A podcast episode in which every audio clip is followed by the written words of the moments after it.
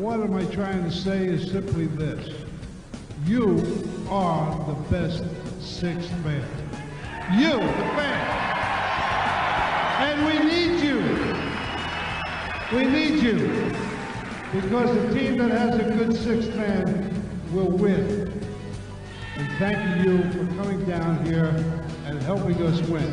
Because no matter what I can say, the name of the game is to win. And that's what this team is going to do. Thank you very much.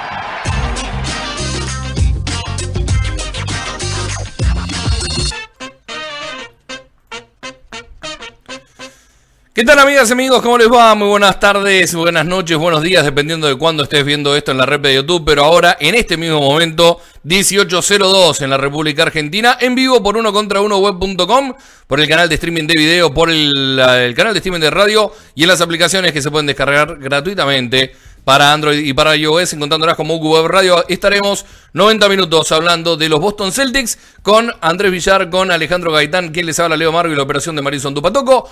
Todos en este jueves de informaciones varias, ¿no? Tuvimos una semana movidita, no necesitamos presentar mucho más que a todo este staff y darles la bienvenida a ustedes, que si quieren participar pueden hacerlo comentando con el hashtag que está aquí arriba, numeral Camino al Garden, hashtag Camino al Garden, nos dejan su mensaje y nos cuentan. Hoy estamos con una pregunta que develaremos en segundos nada más, cuando aparezcan en pantalla mis dos compañeros, que va a ser precisamente ahora. ¿Cómo andan amigos? ¿Todo bien Ale por allá por... Uy, qué oscuro que estás. ¿Cómo estás todos por Toronto? Me iba, me iba, a levantar ahora a encender la luz, pero sabía que nos iban a conectar, entonces eh, eh, he esperado. Está, está, muy bien, anda, anda, a prender la luz, yo le pregunto a Andrés cómo le va todo, cómo anda vale. todo por Bahía, que sabemos que está eh, ventoso cuanto mínimo, ¿no, Andrelo? Sí, está, está re complicado, está re complicado, está un viento huracanado, símil Twister, el mejor momento película noventera con una vaca volando así, bueno, más o menos así parece. Claro. Eh, bueno, ¿todo bien por ahí?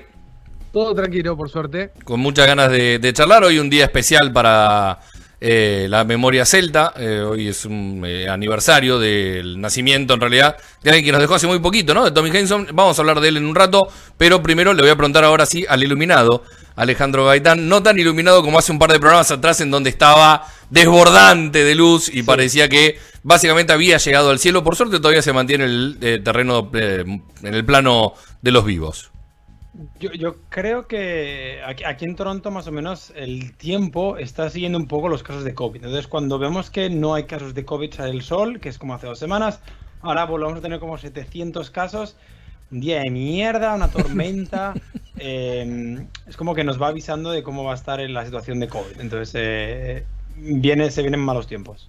Eh, bueno, de, cuídate, Ale, eh, por sobre todas las cosas, como decimos no, no. siempre en, todo, en todos los programas. Lo bueno es que vos ya tenés las dos dosis, así que cualquier cosa se amortigua el golpe, pero siempre los cuidados comienzan por uno. Hoy somos más que tres en pantalla. Apareció, nunca me acuerdo el nombre del, del felpudo. Sydney. Sydney. Exactamente. Como los Sydney Kings, pero sin, sin, lo, sin lo, malo de los Kings. Claro, es uno, uno que puede ganar al menos. Bueno, eh, aquí estamos en esta semana en donde hemos tenido eh, distintas, eh, distintas informaciones. Han aparecido algunas noticias relacionadas con eh, la semana de los Boston Celtics, en donde, por ejemplo, hemos tenido a la renovación de Robert Williams III. Hemos tenido también una extensión de contrato de Josh Richardson, uno, un jugador que todavía no debutó con el equipo no ha tenido ni un solo minuto y aún así ya tiene, ya tiene una extensión de contrato. Voy a ver si recuperamos a nuestros amigos. Ese pitido que escucharon es porque se había caído, pero eh, imagino que ya están conectados los dos nuevamente. Y decía, eh, ha sido una semana extraña para bien por lo de Robert Williams, porque además se dieron a conocer las eh, condiciones contractuales en las cuales ha renovado el pivot de los Celtics, pero a la vez también con esto de qué pasó con eh, la extensión de contrato de Richardson. Ni un segundo con la camiseta y el hombre ya se ha ganado un contrato. La respuesta siempre es, siempre, pero siempre va a pasar a ser en este, este tiempo y en lo que se avecina, hay que armar un colchón de jugadores. Esa va a ser siempre la respuesta. No sé qué pensás vos, Andrés. Está claro, sí, sí, está claro. Es como vos decís, Leo. Me parece que pasa por ahí. En el momento en que ya se la renueva a Marcus Smart, empieza mm, el otro plan que quizás haya sido el plan, el plan original, ¿no? Y nosotros estábamos acá especulando de que en realidad querían armar eh, todo este espacio salarial para traerlo a Bradley Bill o a otro jugador como agente libre. una vez que, que se da la renovación de, de, Marcus Smart, empiezan a caer las renovaciones eh, una atrás de la otra y tiene que ver con esto que vos decís, Leo, ¿no? De tratar de hacer un colchón de jugadores con buenos salarios traspasables o por ahí tentadores para otros equipos y quizás al momento de que salga una tercera estrella, me parece que hay que empezar a dejar de, de lado lo de Bradley Bill y, sino una, y decir una, una tercera estrella eh, uh -huh. de estar eh, disponibles para poder efectuar ese traspaso. Y además también me parece, y acá les abro, el, el, les abro a ustedes el debate, es en que para mí también tiene que ver esto con algo que aprender un poquito de los errores. Me parece que Brad Stevens eh, recuerda esa temporada 2018 en que había muchísimos jugadores con un año de contrato y no quiere volver a pasar, no quiere volver a pasar por eso. Sí, sí, no sé, Ale, si lograste escuchar algo o, sí, sí. o te perdimos. Sí, escuchaste algo bien, perfecto. Eh, te voy a pedir que subas un poquito tu volumen, si podés, eh, la, el micrófono, así te escuchamos un poquito más fuerte. Y, eh, y te pregunto a vos también, esto, bueno, y, y si querés responderle a Andrelo también, eh, no puede ser que la respuesta siempre sea el colchón de jugadores, o sí, primero y principal, y segundo, vos te bajaste del, del carro que iba a buscar a Bradley Bill. Es el, tiempo eh, que me bajé. Es, vos te bajaste a tiempo, lo dijiste al aire, ¿cómo que no? Sí, sí, sí. No, no, digo que hace, hace bastante tiempo que me bajé del, del carro, so, sobre todo por el, el, tema de que ya estaba cansado de la, de la, narrativa, de todo lo que hacemos, lo hacemos buscando a Bradley Bill. eh, sí, sí, que es verdad que la palabra que buscamos es de colchón, creo que igual es flexibilidad. Los Celtics, al tener tantos contratos eh, traspasables, tienen cierta flexibilidad de margen. Si George Richardson sale mal, es un contrato de 12,4 millones. Incluso los contratos de Robert Williams, de Marcus Smart, de Al Horford la temporada que viene son contratos traspasables. Entonces, eh, lo que comenta Andrés es importante, no quieres tener muchos agentes libres y al mismo tiempo eh, tienes cierta flexibilidad en tu plantilla para eh, tener un plan A, un plan B, un plan C o igual no hay un plan maestro, igual no tienen ni idea qué van a hacer, igual no, no hay un absoluto conocimiento de cuál es el futuro, si irá por esa tercera estrella que habla Andrés, Bradley Bill, Zach Lavin, llámale como quieras, o, o es que te sale bien el proyecto con Marcus y con Rob, más un George Richardson que vuelve a ser eh, el que era en Miami, por ejemplo. Eh, las dos, o los dos jugadores jóvenes, Nesmith y, y Romeo, empiezan a funcionar bien. En ese aspecto, creo que hay varios caminos, pero que no hay un plan maestro. Eh, pobre Grantito, no lo pusiste ahí en esa, en esa línea de jugadores jóvenes que pueden llegar a rendir. La, la línea defensiva de Grant Williams eh, se te va a enojar, Ale. Bueno, a ver, eh, creo que Grant Williams tuvo una gran primera temporada, tuvo una segunda temporada muy compleja, porque lo hemos dicho siempre. Para mí, Grant Williams actúa mejor de 5 condicional y el año pasado tenías 3 5 por delante de él. Uh -huh. eh, y, y, creo que Grant Williams y Peyton Pritchard están en una situación en la que son jugadores que van a cumplir un rol muy, muy, muy específico, pero que van a jugar dependiendo de la situación. Y en el caso incluso de Grant Williams, veo a Canter por delante. Sí, es cierto. Y, y más con el eh, con la experiencia ya también de conocer a sus compañeros y demás, por ahí se puede ganar un, un espacio. Eh, y, y, va a depender mucho también de la, de la salud de Robert Williams. Ahora, Andrés, eh, esta semana apareció esto de. En algunos medios puntuales que siguen a los Celtics, especialmente en Estados Unidos, eh, la historia de, bueno, antes de diciembre quizás Brad jale el gatillo y, y dinamite todo por Demian Lillard. Estamos volviendo casi siempre a alguno de los programas anteriores, ¿no? Es como que en algún momento vamos por una ruta y agarramos una rotonda que nos hace volver al mismo lugar. ¿Cómo la ves? Es lo único que te voy a preguntar y desarrolla tranquilo. Paquete de 7 jugadores por, Brad, eh, por Demian Lillard y Gary Trent Jr., creo que era el rumor. No, Derrick Jones. No, ah, Derrick Jones. Derrick Jones. Gary Trent está en Toronto. Tenés razón, tenés razón. Se lo sacaron de encima antes. Mucho, mucho peor, me parece. Mm. Sí. Me parece que en sí, mucho peor. Sí, sí. mucho peor. Imagínate, imagínate parece... lo malo que será que ya me lo estaba confundiendo con otro. Claro.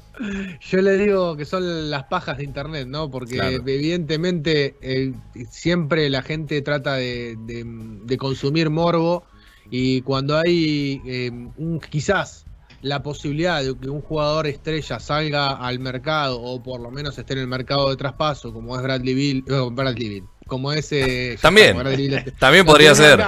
eh, como es justamente Damian Lillard o Ben Simmons, por ejemplo, eso es lo que quería decir, eh, va a haber miles de rumores y que quizás no tengan nada que ver con la realidad, ¿no? El traspaso que planteaban es completamente ridículo cuando te quedas con cuatro jugadores en la plantilla y no puedes traer a otros, o sea, es imposible. Eh, ese traspaso por Damian Lillard a, a, esta altura del campeonato no se puede dar, ni siquiera en la deadline se puede dar porque te quedas sin jugadores, a menos que traigas eh, con el traspaso a otros, eh, pero no te dan los números por ningún lado. Así que nada, decirle a la gente que, que tranquilidad que mm, este año por lo menos, eh, por lo que aparenta, va a ir con este grupo, se va a intentar afrontar esta te primera temporada de la Udocaneta con, con, este, con estos jugadores sí. e intentarán quizás pelear y meterse dentro de esos cuatro primeros y quizás ahí sí tomar algún tipo de decisión en la deadline, ¿no? Entiendo que el único tipo de movimiento que podemos llegar a tener, y esto lo podemos hablar y lo podemos debatir,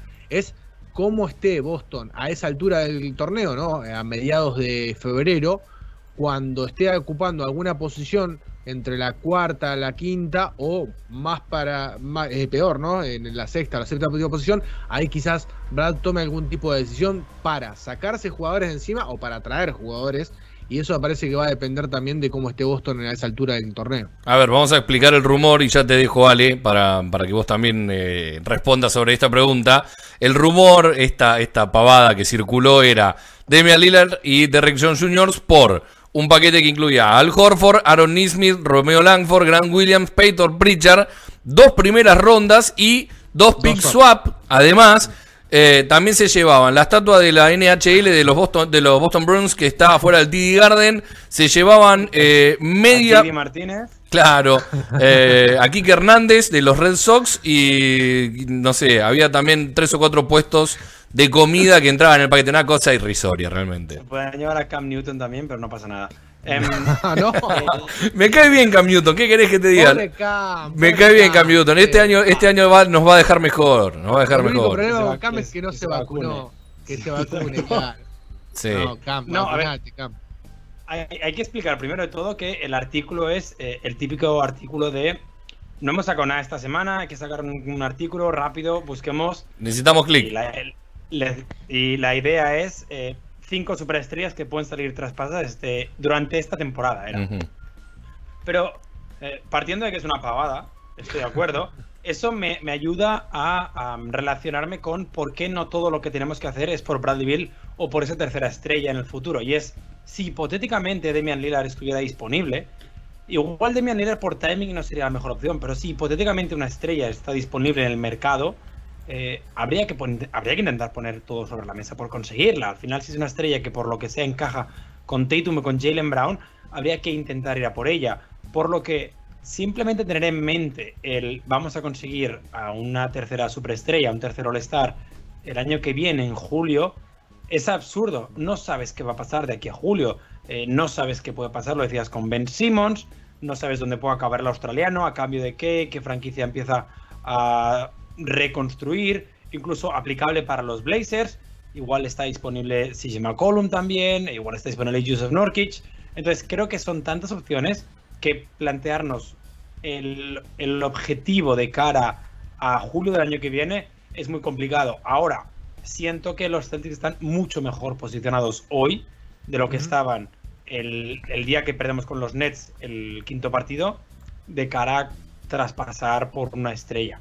Déjame complementar esto que dice, que dice Ale, con un tuit que, un hilo, en realidad es un hilo, que salió hoy por la, no sé si fue por la mañana o por la tarde, ahora a ver si fue hace, bueno, fue hace unos días en realidad, hace tres días, en el que hablaba de las estadísticas que tienen en común, o sea, en conjunto, estamos hablando de Jason Tatum, Jalen Brown y Marcus Smart, hablando de la renovación justamente de Marcus, y dice que en los, ciento, los últimos, eh, durante las últimas cuatro temporadas, en los 195 partidos en que Tatum, Brown y Smart estuvieron activos al mismo tiempo, el récord de los Celtics es de 122-73. El porcentaje de victoria da 6.25 Ujú. a ritmo de 51 victorias en una temporada de 82 juegos. Lo Pero-. Pero fíjate esto, en los en esos eh, dentro de esos juegos, de esa cantidad de juegos, dentro de perdón, dentro de esa cantidad de juegos que acabo de nombrar, en 44 de ellos no estaban ni Kairi ni Kemba. Y ahí el porcentaje subía a 70. ¿Sí? Entonces, estamos hablando, y esto yo coincido completamente, hay una visión muy pesimista eh, con respecto a los Celtic, porque, vuelvo a repetir mi teoría de la semana pasada, nos queda en la retina lo último que vimos. Entonces, hay que, eh, coincido con esto, con lo que dice Ale, me parece que tenemos mucho mejor equipo de que, del que aparenta o del que aparentamos eh, al principio de la temporada pasada e incluso, como dice Ale, en el último partido frente a Nets. Ahí estamos viendo eh, la nota de Bleacher Report en donde sale este traspaso irrisorio. Y si bajamos un poco, y, nos reímos de paso, si bajamos un poco en ese de, de Buddy Hills eh, buscando un nuevo lugar y hablando de un traspaso de Indiana Pacers, el nombre que aparece para ser tradeado y, en meterse la bolsa es Tristan Thompson, como siempre. Infalible, infalible, siempre cae en la volteada Tristan Thompson. Después, bueno, nombran a otros como Goga Habitats, eh, Marvin Bagley tercero y demás. Pero Tristan Thompson siempre es moneda de cambio. Sí, olvídate. Eh, cualquier respuesta es Tristan Thompson a algún otro lado. No importa Y Carson Edwards. Y Carson Edwards. y Carson Edwards, sí, señor. Bueno, eh, antes de, continuar hablando de estos temas, y, me parece pertinente explicar un poco de qué se trata esa renovación de, Robert Williams III y también un poquito explicar qué es lo que termina sucediendo con George Richardson. Ale, hoy lanzamos una pregunta de quintetos que pueden responder a través del hashtag Camino al Garden. Sí, eh, debatiremos, supongo, si nos da tiempo, si no se cae la señal en algún momento cuáles creemos que deberían ser los quintetos de Boston. El de inicio, que, es uno que no tiene por qué ser el mejor, sino que miren a Manu Ginobili, y luego con el que eh, querríamos acabar los partidos, con el que eh, hipotéticamente 100 a 100, quedan dos minutos, juegas contra los Lakers, ¿qué cinco jugadores pones? Em, entonces hemos tenido bastantes respuestas y hay eh, bastantes opciones. hemos visto bastante, bastantes nombres, incluyendo, por ejemplo, el de Aaron Nesmith en algún quinteto. Eh, entonces, eso nos lleva otra vez a la línea de que tenemos más opciones de las que teníamos el año pasado, que creo que había igual seis tíos para ser titulares. Claro, exactamente. Pero bueno, nos metemos con. Fíjate porque te, Sidney te va a morfar una campera, no sé si. creo, creo que me robó el bañador, sí, ¿verdad? primer momento, primer momento out of context para cortar, sí. Ahí, ahí, ahí está. Refugiado. Mitchell al lado. Bien, bien, Muy bien, muy bien. Eh, decía, eh, ya me perdí. ya me perdí, me perdí por culpa de la renovación de, Robert Williams. Que se había, se había dicho que era de 54 millones por cuatro años y eh, dudábamos, incluso lo habíamos debatido en, algún momento con Ale y lo pensábamos también, lo dijimos también en el despacho, de que evidentemente seguro había alguna que otra cláusula con respecto al tema del tiempo que va a pasar en pista y de su dinero garantido. Me parecía, y nos parecía, Ale también lo decía y lo, y lo decía en Twitter también, que sería lógico que Brad Stevens a la hora de sentarse con el duende, con el duende verde ahí el monje, el monje verde. El monje verde. El duende, el, duende verde es malo. El duende verde es malo, el monje verde no. el, duende verde es Dafoe, ¿no? Sí. Claro. capaz, que, capaz que se sentaron el duende verde y le pusieron la bombita y le dijeron a Robert Williams firmar porque se pudre todo. Puede ser. Recordemos, recordemos que hace en las últimas dos semanas eh, usamos el ejemplo de Marcus Smart y la, la cláusula de peso, del peso propio, para ejemplificar un poco eh, algunas cuestiones. Me parece que este sería la comparación, o mejor dicho, esta sería la comparación precisa para el contrato de Robert Williams, en donde se habla de eh, cierta cantidad de partidos para cobrar un dinero extra, si logra hacer All Defense también. Pero bueno, expliquemos punto a punto. Son bonos eh, por objetivo en este caso, unos que están indicando eh, los problemas de salud que tiene Robert Williams, entonces se apuesta a que juegue una determinada cantidad de partidos. Ahora seguramente Ale tiene los datos exactos, pero yo les lo explico. Eh, si logra una determinada cantidad de partidos, eh, va a cobrar determinada cantidad de dinero, se le efectiviza un poquito más de ese dinero garantido.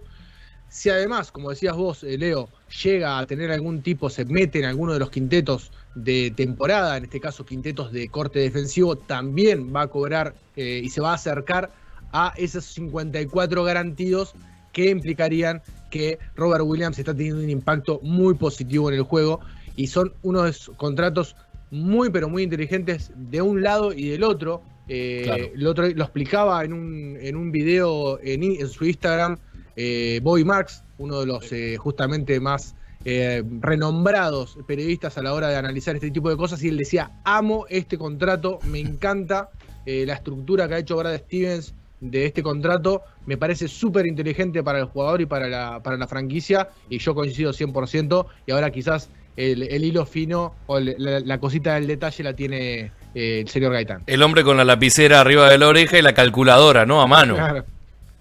Eh, exacto, sí, no, hay que explicar eh, primero que en, cuando uno firma un contrato en la NBA, los bonus se diferencian entre likely o unlikely. Eh, los likely son bonus que el jugador ha cumplido en temporadas pasadas. En el caso de Robert Williams, el principal bono es jugar 69 partidos. Nunca ha jugado 69 partidos, por lo tanto, el bono de Robert Williams se considera unlikely. ¿Qué significa eso? Es importante explicarlo. Significa que la parte proporcional del bono a día de hoy no cuenta para el cap hold de Robert Williams.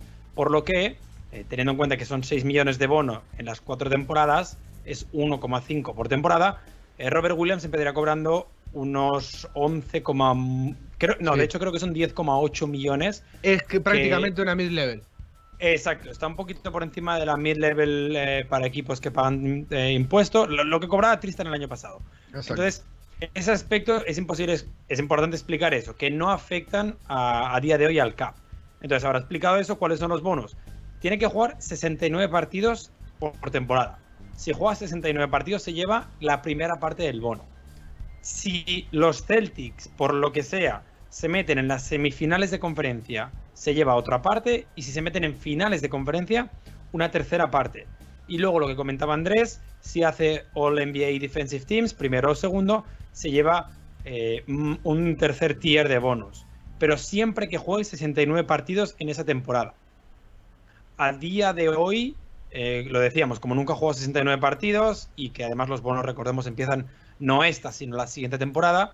Si Robert Williams jugara 69 partidos en la temporada que va a empezar ahora mismo, eh, habría un millón y medio de su próximo sueldo que entrarían a formar parte del CAP, que a día de hoy no están.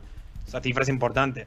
Pero es- es- esos son los tres tiers de bonus que tiene. Jugar 69 partidos, All Defensive, y luego que los Celtics hagan semifinales o finales de conferencia. Siempre cuando eh, la cifra.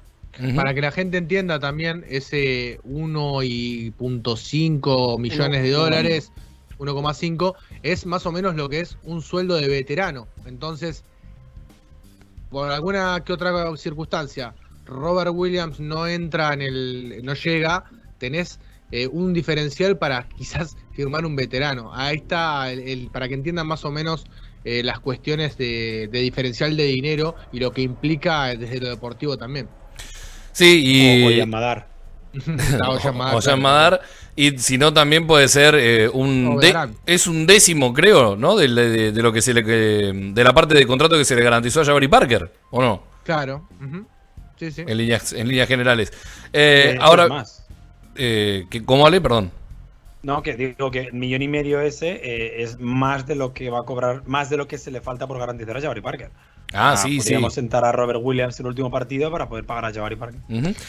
No, pero por eso, pero digo, eh, la parte de Jabari que se garantizó ayer o anteayer, no recuerdo, fue en estos días, era algo de 100 mil dólares, ¿no? Un- Sí, sí, eran 100 mil dólares. Por eso. Y ¿Te ahora imaginas, está en- te imaginas que tiene. ¿Cuántos son 69? Imagínate que tiene 68 partidos y Brad levanta el teléfono y le dice a Duca, sentalo. Ni se te ocurra. te estás jugando el SID, el SID 2 o el 3, eh, pero también te estás jugando un millón y medio. Claro, ni se te ocurra, sentalo. Eh, igual esa- esos contratos eh, a, esta altura, ¿no? Y estamos en pleno año 2021. eh, de ese tipo de contratos hay millones en la historia de la NBA y probablemente van a haber muchos más de millones en la historia de la NBA también y en, la- en el futuro. Me siguen llamando muchísimo la atención. ¿Qué quieren que les diga? La cantidad de puntos más. eh, y más si recordamos lo que pasó, si, si ponemos como, como parangón eh, lo que le pasó a Tatum, claro, en la última temporada, esto de eh, por no entrar en ninguno de los primeros equipos All NBA, se perdió una millonada de guita, pero una Bueno, millonada. pero ahí, ahí ya 36. entran, ahí entra a atajar otras cosas, porque entran a atajar subjetividades y gente que está por fuera y que no tiene ningún tipo de implicancia en la cancha. Claro, En pero por este eso- caso, por es eso mismo. jugador. Por eso mismo me llama mucho la atención. Es como que no vas a cobrar 10 palos más la temporada que viene si no hay 100 personas que compren tus camisetas y no vale que sean familiares. Una cosa así, ¿viste? Me, Un me detalle, fascina. so- Solo un detalle. Que, que lo de Jason Tatum es que como no entró en All NBA, no puede cobrar el max, el super max rookie. Claro. O sea, no era un bono, sino que era un tipo de contrato diferente. Un contrato como el de Luka Doncic. eh, y en cambio lo de, lo de Robert Robert Williams sí que era un bonus. Que de hecho yo estoy muy a favor de los bonos, estilo NFL. Creo que lo comentaba Boy Marks también. Sí. Eh, creo que los bonos que fomentan la competitividad del equipo, jugar semifinales, jugar finales de conferencia, eh, creo que son positivos a la hora de, de hacer que tus jugadores compitan. Banco, banco a morir, me gusta. Sí, sí, está, está muy bien. Y el contrato, bueno, es un, eh, esto de, del win-win para los dos, ¿no? Es un muy buen contrato para los Celtics, es un muy buen contrato para Robert Williams. También va a estar atado de cómo, cómo se mantenga durante, durante toda la temporada. Eh, no solo de salud, sino también el rendimiento deportivo. La verdad que está, me parece que, está, que es espectacular y, y te puede dar cierta flexibilidad en algún momento también a, a vos como franquicia. Ahora bien, esto lo podemos explicar buenísimo y nos cierra por todos lados. ¿Podemos aplicar exactamente el mismo razonamiento? No de punto a punto, pero sí que se entienda la cuestión macro de lo contractual. ¿Podemos aplicar este mismo criterio con respecto a lo de Richardson? ¿O es un mi- misterio mucho más grande de por qué le renovaron sin haber jugado ni un solo segundo? Tiene una explicación, me parece, más que el del lado de lo que decía yo al principio del programa, ¿no? Tiene que ver con, eh, me parece que esto puede llegar a estar pactado ya de una con el jugador, diciéndole, mira que si yo renuevo a tal y a tal, te doy un segundo año. Y la otra pasa también por eh, darle seguridad a un jugador que hoy lo decía Caralis en su podcast, y lo podemos a- hablar si querés un rato después cuando nos metamos en las alineaciones, que te puede dar un diferencial. A ver, Richardson no es un jugador estrella, pero sí es un jugador que se recupera un determinado nivel, sobre todo de lanzamiento, te puede implicar un salto cualitativo muy grande desde la combinación y la ayuda a eh, los jugadores de alta rotación. Entonces, si vos te aseguras un con- este contrato por un año más, le das la chance quizás de revalorizarlo, de quizás tenerlo para otras próximas temporadas más adelante. Richardson tiene 27 años, está en, su en el prime de su carrera y mm, quizás eh, prolongar el tiempo de él en la franquicia o incluso traspasarlo porque se revalorizó su se Sí. revalorizó su, su juego y su es una apuesta, ¿no? Obviamente pasa también por, por ser una apuesta, más allá de que también eh, sigue siendo un contrato que vos podés colocar en otro lado porque está la esperanza de que te pueda llegar a dar algo. Vuelvo a decir, es un jugador que está en el prime de su carrera. Ale, Sí, esa es una explicación eh, sensata. O sea, intentas que no. que en el caso de que se revalorice no se vaya gratis, porque hipotéticamente Joe Richardson puede acabar robando un contrato de 18 millones, sobre todo si, si vuelve a rendir al nivel que lo hizo en, en Miami, pero al mismo tiempo lo has convertido en un jugador con contrato para dos temporadas, que hipotéticamente es seguramente más fácil de traspasar. Ahora, en febrero, bueno, ahora no, pero en febrero, la próxima offseason y el próximo febrero, ya como expiring otra vez. Y eh, creo que eh, es un poco lo decía Andrés, es una apuesta, evidentemente, pero sí que te cubres las espaldas en el caso de que salgan muy bien o que salgan muy mal. Eh, y como para unir con, con los temas de este programa, a Richardson, ¿en dónde lo ponemos? ¿En el quinteto abridor? ¿En el quinteto de cierre? Empezamos a charlar sobre ese tema. Y, creo que los tres, la idea era que no estemos de acuerdo. Esto no- a la gente se lo vamos a contar. Está mal, está mal, pero lo voy a contar igual. La idea era que no estemos de acuerdo. Pero me parece que los tres lo vamos a poner a Richardson en el quinteto abridor. Y quiero escuchar primero al hombre que se le ocurrió la idea de este, de este juego. ¿Este soy yo? Claro, Ale. Todavía sos vos. El, el tema, Leo, es que yo no estoy de acuerdo ni conmigo mismo ahora mismo. Entonces, eh, o sea, yo sí que parto de la base que hay tres jugadores. Voy a hablar del quinteto de abrir y el de cerrar. Hay, hay tres jugadores que van a estar sí o sí, siempre, vida o muerte. Marcus, eh, Jason Tatum y Jalen Brown, evidentemente. Y Carson Edwards. Estamos, estamos negociando.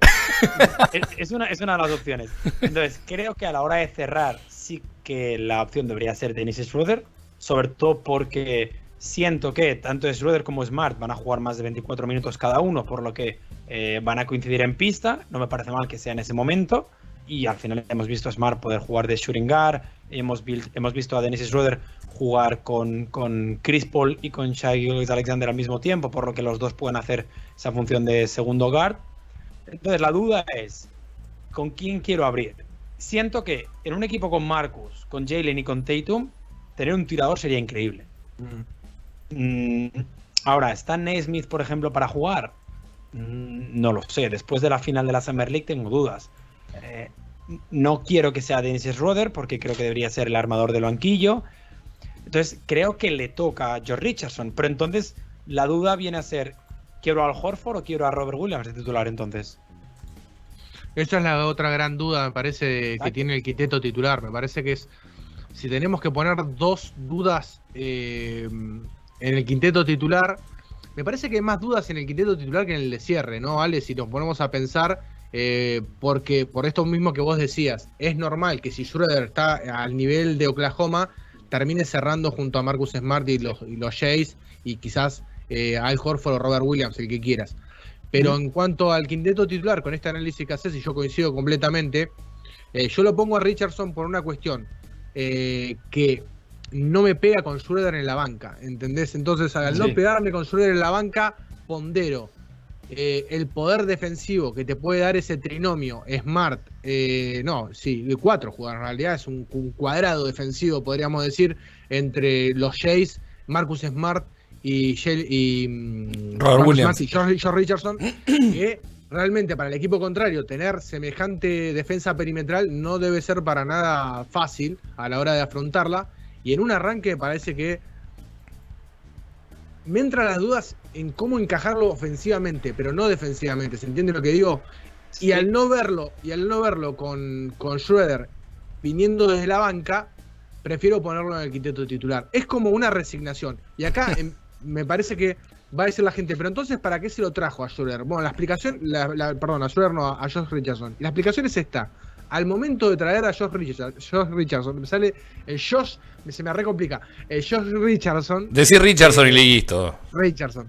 A la, hora de, a la hora de traer a Richardson, Schroeder no estaba ni siquiera en los papeles. O sea, nadie esperaba que, que, Schroeder le llegara a, a, las manos, le cayera del cielo como le cayó a Brad Stevens.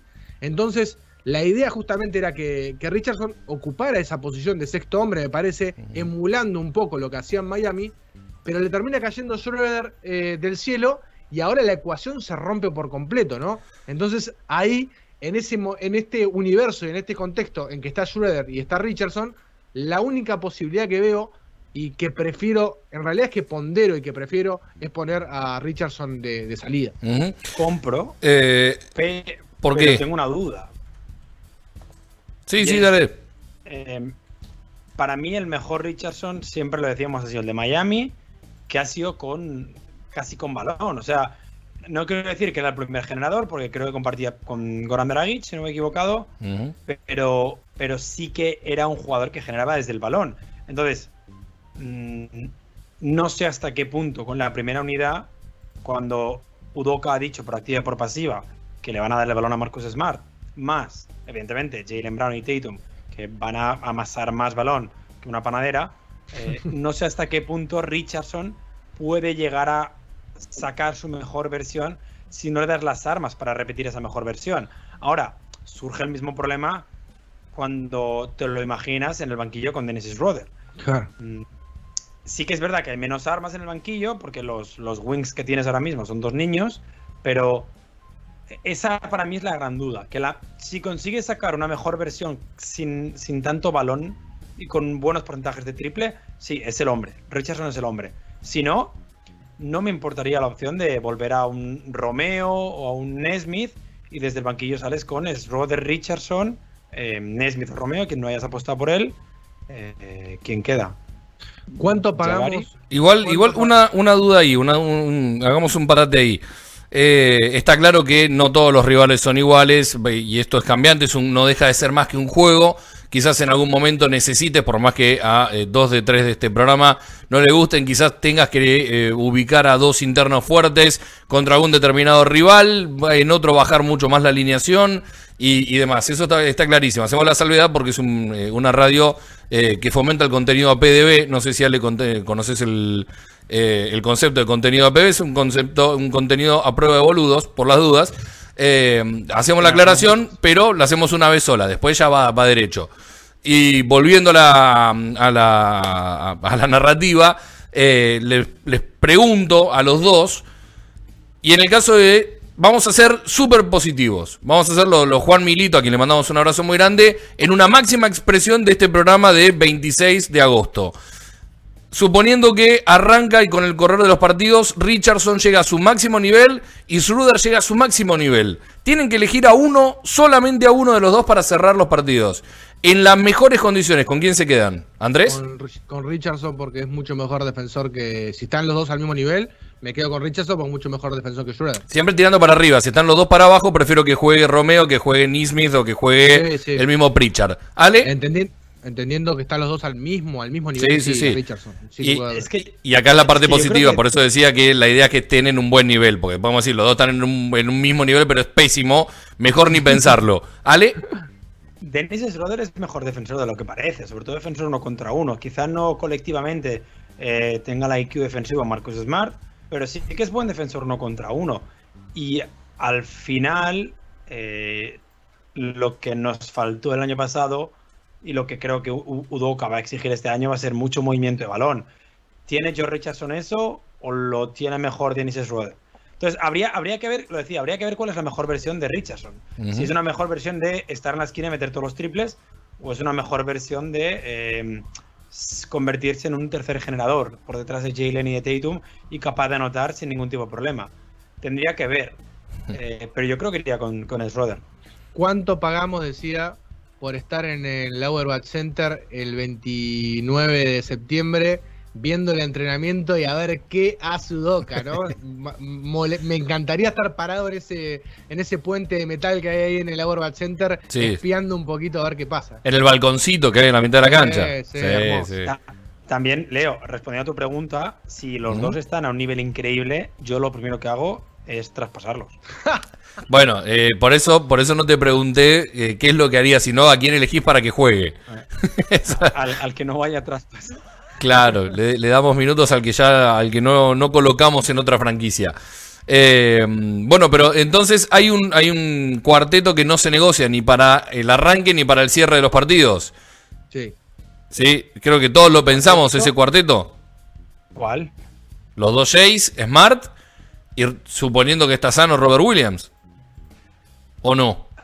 O, o uh, usted o alguno de ustedes prefiere, no sé, a Horford para, para abrir. cerrar con Horford, eh. o pre ah, preferís a Horford para cerrar. Sí, sí. Yo, de hecho, mira, el, el mira. principal problema de Robert Williams es que tira un 60% de tiros libres. Uh -huh. y, y, luego, yo creo que prefiero a Horford para abrir como cuatro minutos, como hacía Aaron Baines en su momento. Sí, creo que era. exacto. Sí, sí, sí. Cuatro minutos abrir y luego. Eh, Esa es mi propuesta.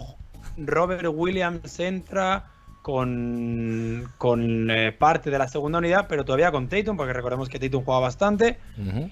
eh, creo que esa, esa mezcla estaría interesante. Ahora, para cerrar, me gusta pensar que en algún momento en el futuro podremos hacerlo con, con Robert Williams. No creo que hoy sea ese día. Coincido completamente con Ale, es mi argumento hace, desde que sabemos que, que van a estar estos jugadores, tengo este argumento me encanta esa, esa visión de salir con Horford apenas unos minutos eh, y hacerlo y usarlo en una especie de Baines. Y después hay que también explicarle a la gente que las, las unidades, tanto la suplente como la titular, eh, no es que juegan completamente 5 y 5, sino que siempre están mechadas y hay uno de los Jays que siempre está en cancha. Entonces claro. hay que ponderar, hay que ir ponderando la carga de minutos. Esto lo explicaba muy bien hoy eh, Cariales con Forbes en, el, en su podcast eh, lo explicaban muy bien de cómo se ponderan las cargas de minuto y cómo, la cómo van eh, iniciándose las secuencias de que entra uno y sale otro y se van eh, solapando la cantidad de minutos. Entonces, solapando, qué gran, qué gran palabra. Eh, entonces, me parece que me parece que está bueno entender también que, no nunca están los suplentes por completo y los titulares, bueno, sí, los titulares sí, porque son los que inician, ¿no? Eh, y pensando en esto que, hemos hablado en alguno de los primeros programas, de, pensar en un eh, desarrollo y, ver cómo pueden eh, ir mutando el juego y el crecimiento de los jugadores jóvenes. ¿No conviene pensar en alguno de ellos en, como abridor también? Como cerrador está claro que no, porque uno lo que quiere a fin de cuentas siempre es ganar. Y por ahí con, los, con los más jóvenes y demás, eh, te puede jugar una mala pasada o no, le, no terminas de confiar demasiado. Pero como abridor, habíamos pensado, antes de que llegaran Schroeder y Richardson, habíamos eh, tenido un debate acá sobre si el cuarto era Romeo, si el quinto, perdón, era Romeo, si el quinto, después de lo que vimos en la Summer League, que nos compramos todo el humo, no era Nismith o, lo que sea. Entonces, eh, si la idea también es desarrollarlos, ¿conviene que arranquen o conviene que vayan sumando minutos viniendo desde atrás? A mí lo importante es que sumen minutos en general. Me da igual si es de inicio o de final, pero quiero que jueguen. Sobre todo, eh, eso es lo que comentamos. Creo que Nesmith y Romeo son los dos grandes proyectos de estos Celtics y son los que se tienen que convertir en, jugadores de rol importantes para cuando Jalen Brown y Tatum ya estén al nivel eh, top 5 de la liga Tatum y top 20 de la liga Jalen Brown. Pero, eh, lo decía antes, me encantaría Nesmith de titular, no sé hasta qué punto está listo. Si Udoka encuentra a, ese Nesmith de Summer League que mete los tiros abiertos, yo creo que el quinto jugador de inicio va a tener muchos tiros abiertos, porque el resto de tu quinteto es muy potente. Si Nesmith puede ser ese hombre, adelante. Si Romeo se convierte en el jugador defensivo que el año pasado lo emparejamos con Kevin Durant en playoff y le aguanta, cerramos con Romeo, adelante, no me preocupa. Me preocupa que lleguen a ese nivel, claro. ¿Andrelo? Eh, a ver, no, es que es una posibilidad, y me parece que es una posibilidad más factible que, irreal. Creo que en esos mm, son creo que 10 días de entrenamiento entre el 29 de septiembre y el inicio de la temporada, un poquito más quizás, son dos semanas. Eh, va a probar, va a probar, va a probar una y otra vez, va a ir probando y probando. Obviamente sabe que tiene fijas como tenemos nosotros, pero por eso decía que me encantaría estar en el World Center para poder ver esas pruebas, porque entiendo, yo si fuera entrenador me pongo en la cabeza de Udoca y, la prueba la vas a hacer. Y yo creo que en alguno de los tres partidos de pretemporada que tiene Boston, dos contra Orlando y uno contra Miami, quizás en algún partido lo pruebe y diga, bueno, a ver, a ver qué me puede dar. Ahora, creo que quizás no en el primer partido, porque Boston en el primer partido va a Nueva York a enfrentar a Kemba Walker y Evan Fournier de visitante en el Madison. Me parece que ahí va a ir por la segura. Eh, pero después sí, quizás. Eh, vamos a ver también cómo se. Claro, y además no conocemos a Boca como entrenador. Quizás eh, se comporta como Brad Stevens y Brad durante los primeros tres meses de competencia. No pidió un solo tiempo muerto. hasta, bueno, sí, eso se lo sabemos. hasta mediados de hasta mediados de diciembre. Yo te diría que antes del partido de Navidad era experimental y probaba una cosa, probaba otra, probaba otra, hasta que se terminaba de, tener quizás lo que se dice em, en, las empresas de las empresas estas modernas eh, una estadística que sea rúbica y una estadística que sea realmente contrastable y decir bueno esto sirve esto no me sirve eh, esto es una estadística fiable me puedo basar en esto necesitas una determinada cantidad de juegos y de minutos hay que ver si, si Udoka no se casa con un quinteto titular y empieza a probar en esta especie de emulando un poquito a Brad Stevens y quizás el verdadero equipo y el verdadero quinteto titular lo empezamos a ver a partir de diciembre. También hay que decirlo, un diciembre complicadísimo para los Celtics. Después si quieren nos metemos un poquito en, la, en, lo que fue lo que es el calendario, pero un diciembre muy muy complicado para los Celtics. Bueno, dejamos la, postilla del calendario para más adelante. Ahora quiero que Ale leas algunos de los mensajes que han llegado. Porque he visto que son varios. Es el momento, estamos hablando de los quintetos. Es la pregunta que, que se ha lanzado y que ustedes pueden responder usando este hashtag, me vamos, le pegué de una. Hashtag Camino al Garden, numeral Camino al Garden, etiqueta Camino al Garden, almohadilla Camino al Garden, decirle como quieras, pero participa escribiéndonos usando esto que mencionamos, numeral Camino al Garden, y cuáles son los quintetos que usarías de abridores y de cerradores para esta temporada de los Celtics. Em, he visto varias respuestas y, me divirtieron algunas. Sale, a ver, te escuchamos. Hay, buenas, hay buenas. Em, Manuel Jaez eh, dice que de inicio va con Marcus Smart, Richardson, Tatum Brown y eh, Robert Williams. Y para cerrar, mismo quinteto, pero cambia a Richardson y utiliza doble pivot, Horford y Robert Williams. Eh, igual no vio ninguno de los partidos del año pasado de la primera parte de la. Y no vio, ni vio- no- Y no tampoco vio vio alguno de los programas anteriores. Y no voy a Horford con Embiid tampoco. Claro. Em, eh, Adrián nos dice que de inicio va con Smart, Pritchard, Jalen Brown, Tatum y Robert Williams. Y de cierre, Smart, George Richardson, Brown, Tatum y Horford. O sea, Ujú. por ahora, gente cerrando con Horford. eh, lo de Pritchard lo veo complicado. Sí, sí, sí, está. No, no, no creo que sea una opción viable. Se tomó todo el humo de la, de la. Va a jugar, Pritchard va a jugar poco. Em, Juan Martín Ramírez, no solo, es quintet, no solo el quinteto es importante, sino el plan de juego. Esto es que le llegue a Imeudo, que es importante. Em, Smart, Richardson, Brown, Tatum y Horford arranca y mete a Schroeder, Naismith y Williams. Supongo que Robert. Ro- Robert debe ser, sí, sí. Espero que Robert. Pará, pará, lee, lee de nuevo, lee de nuevo el quinteto, el que usaría abridor. Smart, Richardson, Brown, Tatum y Horford. Está bien. Y Está bien, luego está bien, sí, sí. Schroeder, Naismith y Williams. A ver, que no está mal. Y descanso escalonado a los Jays. Eh, Jam Motherfucker, eh, eh, Smart Richardson, Brown, Tatum, Rob. Y luego Smart Dennis, Brown, Tatum y Horford. Claro. Por ese es más parecido al que, el que, decimos nosotros, el que dijimos nosotros. Mm, Sí, que- que, es que la se- gran duda, sobre todo, quién acompañará a, los tres buenos y quién, y quién cerrará de pivo también. Em, creo que Peyton, Argen- Pierce Argentina justo lo cambia y pone a Horford de salida y a Robert Williams para cerrar, pero el resto igual, es más Richardson, Jalen y Tatum y luego cierra con Dennis y con Robert Williams. A ver si hay alguno que sea más gracioso. Eh, Léele- léelos todos, sale, léelos todos que se han tomado el- el- un Sí. minuto para escribirnos. Bien vale la pena. hay que insistir que usen el hashtag.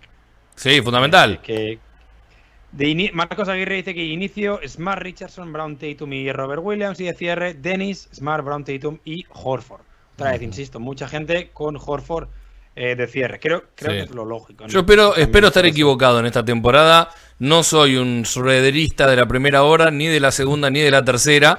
Eh, espero estar equivocado y que si finalmente termina siendo uno de los cerradores del equipo y, y obviamente considero que va a tener buena cantidad de minutos en, en toda la temporada, eh, espero que me tape la boca y que, que me demuestre por qué cierra y por qué puede ver. llegar a cerrar. No, no, no es un jugador que me guste. Te lo voy a plantear así. Imagínate que tú aspirabas a comprarte un, un Mercedes. Ah. Sí, pará, pará, eh, vos me estás queriendo conven- vos vas a querer convencerme. No, no, acá todavía anda- eh, el ramo falopa todavía no, no ingresamos, pero vos querés, vos querés que, vos, vos me querés convencer a mí de Schroeder, dale, para que me, me tiro para atrás y me cebo un mate, dale. Sí. Entonces, Te escucho desde lejos, eh. Tú querías, tú querías un Mercedes, ¿vale? E hipotéticamente tú miraste tu cuenta corriente y por lo que fuera podías comprarte un Mercedes. Como, joder, pues tú estabas contento en tu casita, este verano me compró un Mercedes y de repente llega este concesionario, oye, que no quedan Mercedes, que es que se los hemos dado todos a Iván Fournier. que se los hemos dado a Patty Mills, que se los hemos dado a Jared, a, a Jared Allen, a John Collins. Y tú como, ¿cuándo habrá Mercedes? El año que viene. Te podemos dar un SEAT mientras. No sé si en Argentina tenéis SEAT, Sí, Sí, es, como no- el, es como el Volkswagen, la versión Volkswagen trucha. pero, pero española, exacto. Mm. Claro. Eh, eh, si te dicen que el año que viene puedes conseguir un Mercedes, pero que tienes que hacer algo para conseguirlo, lo que sea, lo vas a hacer. ¿Sí o no? ¿Quieres ese Mercedes? Te dijeron que podías conseguir ese Mercedes. Sí, sí, sí, me, convencieron de que podía tenerlo. Exacto. Ajá. Además, tú habías, habías, tu vida la habías gestionado bien para tener ese Mercedes. Está bien, pero eh, eh, eh, me gusta, me gusta la, la comparación, Ale, me parece muy atinada. Ahora, ese SEAT, ¿hasta dónde me va a llevar? ¿Qué- ¿Cómo va a ser el andar? A mí- yo, eh, yo estuve, estuve manejando otros SEAT anteriores y no me convencieron en su andar y, y- y le tengo un montón de peros a la compra de ese SEAT. Entonces, ese es mi momento con el alemán. Pero es que el SEAT son los 5,9 millones que los has cogido. O sea, es que necesitas ir a trabajar cada día y el SEAT es lo único que había. La Claro. otra opción era ir en transporte público. Es la Coupé Fuego, Leo. No, no, no, la, Ah, la coupé, la coupé Javari. Es Javari la Coupé. La coupé- el Renault Fuego la de sí, de Javari. Eh, está bien, es que yo lo entiendo, lo entiendo perfectamente. Pero aún así. Aún así No, no, no, me convence. no compra, no me no convence. compra. No, no, no, insisto, insisto, ojalá que ojalá que ese de sea Chris tenga tenga un muy buen andar durante toda la temporada y, y me deje conforme y, y me haga olvidar de aquel Mercedes que quería, por lo menos por un No, rato. pero, pero no, porque es que el Mercedes representa los 100 millones que, que Schroeder quería, no, no el equipo, sino el, el dinero. No, no, está bien, está bien, pero pero pensarlo que también podría aplicarse tranquilamente a nuestro punto de vista. Nada, yo creo, yo creo que yo creo que el alemán quiere a la plata más que a su familia. ¿eh? Lo más probable, si pidió 100 millones todo el tiempo es porque quiere más la Yo plata que a su familia. Creo que creo que se quiere más a él que a cualquier otra cosa, que es distinto. Pues También. sí, puede ser, puede ser. También. Sí. Es verdad. Em, Está muy bien la comparación del muchacho alemán con un SEAT, considerando que esta firma de automóviles es bastante garompa. Dice un amigo que está viendo el programa, no voy a decir que es conductor de Extrapass en esta plataforma, el amigo que nos acaba de escribir. eh, en esta discusión soy Tim Margo, dice él, eh, otro que se sube a, Si es que a, a mi transporte público. soy- yo tampoco soy fan de Schroeder, pero sí que soy fan de la estadística. La estadística muestra que los jugadores en contra Gear de repente se vuelven buenos. Menos Grant Williams. Eh, ¿Cómo le está pegando Grant? Pobre Grant. Pobrecito. Sí, vamos acá, vamos a hacer una colecta entre los seguidores de Camino al Garden y te vamos a comprar una camiseta de Grant Williams y la vas a tener que usar toda la temporada cada vez que hagamos programa. listo. ¿Original o como.? No, no, no, no. Una que dice Williams con G y una U con diéresis. Color, color roja. Claro. Un verde, un verde Milwaukee, ¿viste? Ese verde medio vómito. ¿Qué número lleva Grant? Me- Se me olvidó. 12. La 12. eh, 12. Es que es un número feo para un jugador de baloncesto. De Von Wafer. la camiseta de Von Wafer usa. Eh, volvamos, volvamos. Por favor, vamos con unos mensajes más. Dale, dale. Sí, sí, sí. Eh, Mencho nos dice que para arrancar el partido va con Smart Richardson, Jalen, Tatum y Rob. Y para cerrar con Smart, Jalen, Nesmith, Tatum y Horford. Suponiendo que Nesmith juega esta temporada mínimamente como terminó la anterior. Hay mucho Bien. con cerrando con Smith, ¿eh? Sí, Yo y, y preferiría la- abrir con Nesmith. y en este caso están comparándolo con la temporada, con cómo terminó la temporada anterior. Ni siquiera ponen en la mesa eh, lo que jugó en la Summer League. Mira, llama, llama la atención, ¿no? A ver, eh, si comparas el Nesmith de final de temporada con el de principio de temporada, la evolución es visceral. O sea, es como Sí, comparar claro. a Schroeder con un Mercedes. Estás con ganas de comprar un auto, Ale. ¿Querés contarnos? ¿Querés que sea un grupo de autoayuda esto y te- querés contarnos de tus intenciones de comprar un auto? ¿O te enchufaron un SEAT en la No, empresa nueva? No, en realidad yo nunca he sido de comprarme. O sea, no, no, no es que los carros me gusten mucho. No, a mí si me dieran 60 mil dólares ahora para comprar un carro, yo no me iría a comprar un carro muy bueno. No tengo ninguna necesidad. Me compraría la camiseta de Grant Williams antes. o sea, este es mi nivel de amor por los carros. Claro. Eh, me encanta el odio de Ale a Grant Williams, dice otro conductor de otro programa que tenemos aquí en la plataforma. Eh, a quién vamos a cuidar y no vamos a decir que es Federico Toral. No. Yo cuido a todos mis compañeros, porque por sobre todas las cosas son mis amigos. dice, eh, Smart, Jalen, Jason, Al y Rob de inicio, va con doble pivot. Doble Para cerrar, Smart, Richardson, J, J y Al. Eh, Me gusta, me gusta. que- No tenemos ninguno que se vaya a los extremos, ¿no? No hay ninguno que diga No. arranco con Canter, Rob Williams y Horford y cierro con todos enanos. Y especialmente la pelota se la damos a Carsen Edward. Ah, bueno, Pritchard. Hay uno más. A ver. Hay uno más, que no quiero, no quiero dejarme a nadie. No, y Por Hernán favor. Abril habla con- abre con eh, Schroeder, Smart, Tatum, Brown y Robert Williams para ambos casos. Me gusta porque es, eh, en plan, estos son mis cinco mejores jugadores, voy con Claro. ellos para abrir y para cerrar. Tiene sentido. eh, algo que aquí un poco carecemos de ello, de sentido común, eh, por lo que está bien, está bien que alguien lo aporte. No sé si a vosotros os ha contestado alguien, no sé Yo si- tengo acá una, a ver si lo encuentro. Acá. Eh, ah, pero creo que lo leíste, era Hernán Abril. Eh, no, creo que te contestó otra a ti diferente. Ah, otro, bueno, Hernán Abril. Bueno, tiene múltiples personalidades, está bien. Schroeder, Smart, Tatum Brown, Robert Williams sería mi principal para ambos casos.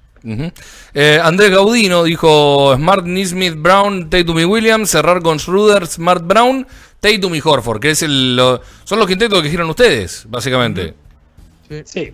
A ver, es que no, no, no pensamos en Chris Dunn a la hora de abri- abrir o cerrar. Quiero decir, sí que es verdad que los Celtics tienen mayor profundidad esta temporada, pero la lista de candidatos son, eh, por llamarlo así, el, el core four que tenemos, eh, son los cuatro jugadores importantes, Horford, Richardson y Schroeder. Cualquier otra cosa, y aquí entran los Naismith, los Romeo, ya sería mm, más un, toque de optimismo, o que está yendo muy bien, o muy mal los otros candidatos, eh, que, una realidad. Eh, para, para cerrar esta parte y después ya nos vamos con, con algunos temas más y el homenaje a Tommy y esto que nos está quedando dando vueltas. Eh, se sigue dilatando y está claro que todavía hay tiempo, pero eh, ¿cómo se termina de cerrar el plantel, no? Con, eh, con quién se va, quién se queda, quiénes se van, porque puede ser plural, tranquilamente, quiénes se quedan, a pesar de que uno sí o sí pues, tiene que dejar la plantilla. Y sí, y a la vez también me parece que por lo pronto, de acá al inicio de la temporada, ya no van a haber más movimientos, salvo que caiga un SEAT de regalo, por lo que dijo Ale. Sí, me parece que va, eh, van a entrar eh, al training camp con 16 jugadores en algo que los Celtics lo han hecho en varias oportunidades, sobre todo en la era Stevens. Se ha hecho creo que en dos o tres oportunidades esto de entrar con 16 garantidos y definir quién va a ocupar esa posición 15 eh, en el propio training camp. A mí no me gusta, realmente no, no es una opción que me guste. Me parece que eh, sobre todo porque han cortado un par de jugadores que, que a mí me gustaban justamente en esa posición 15. ¿Quién Eh, es, quién es, eh, perdón, es que no recuerdo ahora, ¿quiénes eran los jugadores que llegaban generalmente a... Archie Hunter, por ejemplo, lo, lo Ah, cortaron cierto. para, para dejar a eh, James Young. Vaya, vaya dos leyendas de los Celtics.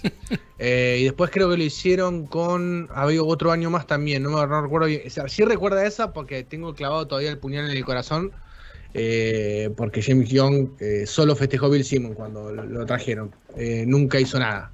En cambio, Eh, Hunter era sexy por lo menos. También hay que decir, Andrés, perdón un detalle, que hay franquicias que se están presentando al training camp con 18 jugadores. Sí, también Memphis, por ejemplo. Memphis, Ujú. por ejemplo. Memphis- Toronto también tiene muchos jugadores que les ha firmado un contrato garantizado, eh, bueno, es un contrato bajísimo de 200 mil dólares, por ejemplo, a Isaac Bonga, em, Sam Decker. Entonces sí que Son eh, Decker, aspecto, leyenda.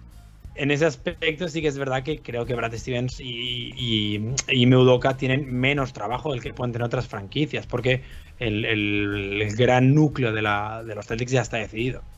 Seguro. Yo creo que las dos, las dos opciones son claras, ¿no? Lo- te lo- hoy lo, mm, se los pasaba en un artículo que salió de Mass Live y las opciones son muy sencillas para que la gente lo entienda. Eh, todo el mundo acá eh, hay un nombre nada más en este, en este camino del Garden. Tiene nombre y apellido ese corte. Sí, hashtag Carson Edwards, ¿no? Eh, Fuera Carson. sabemos que es- sí. Y la opción para sacarte a Carson Edwards es lo más probable, porque sabiendo todo, toda la liga sabe que te tenés que sacar un jugador de encima, nadie te va a hacer un traspaso por ese jugador. Va a esperar que te lo tengas que sacar vos de encima, que te veas obligado, y para eso lo que se estila es poner dinero arriba del jugador, traspasarlo a otro lado por un pick ficticio de segunda ronda, y a partir de eso, con ese dinero el equipo termina subvencionando el corte de- del mismo. ¿no? Hay que recordar que Carson Edwards tiene contrato garantido. La otra opción, que está vigente, es la de cortar a Jabari Parker. Pero no tiene tanto sentido lo de Jabari Parker teniendo en cuenta la constitución de la plantilla en la actualidad, ¿no? Es algo que estamos discutiendo. A Boston le falta un 4, eh, sobre todo para, para hacer descansar a Tatum. Entonces, no le veo mucho sentido, a menos que Carson Edwards en el training camp se convierta en Asaya Thomas. Es muy difícil que, que no sea Carson Edwards el, el- el cortado, ¿no? Sí, es cierto. eh, en esta misma nota que decías vos de Mass Live eh, estaba. Lo, eh, lo que decía Brian Robb es eh, que él, a él no le gustaría ver a Carson Edwards partir y que se transforme con el paso del tiempo en un eh, Seth Curry, ¿no? Una, una especie de, de tirador confiable y demás. Que hasta acá la realidad es que no hemos visto un Carson Edwards que sea confiable. Así que. eh, nosotros tenemos todos los tickets ya cortados y, y todos dicen, se le quedó la parte del final de la palabra, dice guards. Eh, creo que ya sabemos que si tenemos que elegir a uno es a él. Salvo que eh, el señor Gaitán diga lo contrario, creo que los tres estamos de acuerdo con que el jugador a cortar o al jugador a soltar, no sé si cortar es la palabra, en este caso que aplica bien, sería Carson Edwards. O Ale, vos preferís a Jabari o algún otro. Pues la verdad, y es algo que creo que también lo comentaba hoy eh, Canales en, el podcast, no me, no me molestaría la opción de llegar al principio de la temporada con 14 jugadores solo. Teniendo en cuenta que este año tu final de rotación no es tan malo como el del año pasado y, y que este año se supone que no va a haber COVID, por lo que no vas a necesitar pues a Tremont Waters o a Taco Fall constantemente en el equipo, no me importaría llegar con 14 eh, con el objetivo de que si hipotéticamente en febrero lo estás haciendo bien, puedes intentar un traspaso o firmar un, buyout de jugadores interesantes o en el, lado contrario, si lo estás haciendo muy mal, dar a un jugador estilo George Richardson y recibir a dos piezas. Tener eh, un spot libre. Ahora, eso implicaría que tendrían que salir dos piezas, dos jugadores. ¿Lo lógico es Carson Edwards y Jabari Parker? Sí. Eh, igual lo más eh, sensato económicamente y sobre todo teniendo en cuenta que creo que la posición de Gar es la que mejor tenemos cubierta, igual Chris Dunn y Carson Edwards eh, es mejor. Uh -huh. eh, es cierto, es cierto. Igual esa la, la, de comenzar con 14 jugadores no es mala, no la había, no la había tenido demasiado en cuenta. El año, Me el año gusta. pasado tuvo- tuvimos 14. Claro, sí, sí, sí, el es cierto. anterior también creo. Es cierto. sí, es es algo que cierto. Brad Steve- bueno, que Danny Ainge hacía, perdón, que, que- sobre todo teniendo en cuenta que, recordemos, los Celtics pueden añadir un jugador en cualquier momento de la temporada. Mm. Si hubiera un buyout, si la Marcus Aldridge decide volver, si por lo que sea eh, ya, eh, Jan Madar se convierte en, en Magic Johnson en Europa, lo que sea, tú puedes añadir un jugador a mitad de temporada hasta febrero y luego los buyouts hasta mediados de marzo, jugador en playoff hasta principios de abril. Entonces, no hay ningún problema. Y lo decíamos, no creo que esta temporada los Celtics requieran de su jugador número 14, que no sé quién es. No- si- hipotéticamente, si salen Carson Edwards y Chris Dunn, el jugador 14, Jabari Parker, Grant Williams o Enes Kanter, son esos tres. Mm, No espero que jueguen. Bueno, eh, bajamos la persiana acá. No sé si, Andrés, vos habías propuesto algo más para, para este tema o ya lo. No, el tema de la, del calendario, Claro. que habíamos dicho. Eh, hay un artículo en Despacho Celtic, si lo quieren ver, en despachoceltic.com, en que yo analicé el calendario de los Celtic. Y la verdad es que. ¿Qué, pasó, Ale? ¿Qué pasó, Ale? No, que me hizo mucha- Hay un artículo en despacho que yo escribí, por cierto, que, que me hizo mucha gracia. Hay que venderlo, hay que venderlo, está Sí, muy sí, bien. no, por supuesto, por supuesto. hay que venderlo.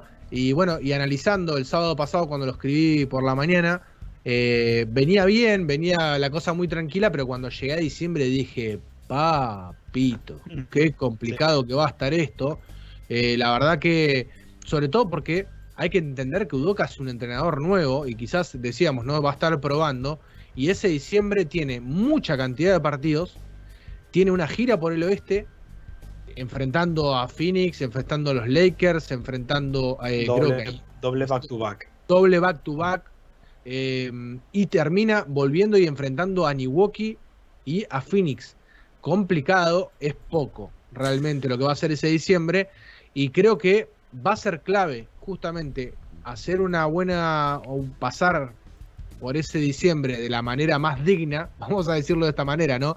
De la manera más digna porque eh, es muy pero muy complicado. Ahí les digo exactamente cómo es este diciembre para, para que la gente vaya entendiendo por qué eh, es bastante problemático. Hay una curiosidad, por primera vez en mucho tiempo, los eh, eh, Boston y Lakers van a enfrentarse eh, con una diferencia de prácticamente tres semanas. O sea, juegan en el Garden primero, en noviembre, y se vuelven a enfrentar en diciembre en Los Ángeles, en algo extraño, porque generalmente eh, Boston juega con Lakers en la segunda gira del oeste, allá Ujú. por marzo, ¿no? Eh, no, Alex, casi siempre es así.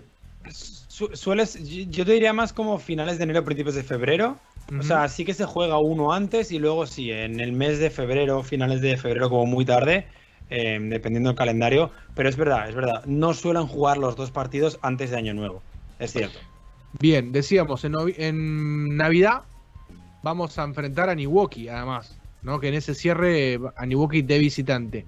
Y decíamos, eh, desde el inicio va a ser eh, a puro viaje para, para, los, para los Celtics porque 7 de los primeros 10 juegos son en condición de visitante. No contra rivales muy fuertes, pero sí son 7 viajes eh, relativamente, ¿no? Podríamos decir relativamente fuertes. Igual hay algo, hay algo que, que, eh, me quedó y, y lo, lo uno con lo que decían antes y hablaban antes del tema calendario, del tema eh, idea y pensando en, eh, en esto de, de, Udoca como nuevo entrenador y demás, no solo como nuevo entrenador de equipo, sino como en primera experiencia de entrenador eh, en jefe.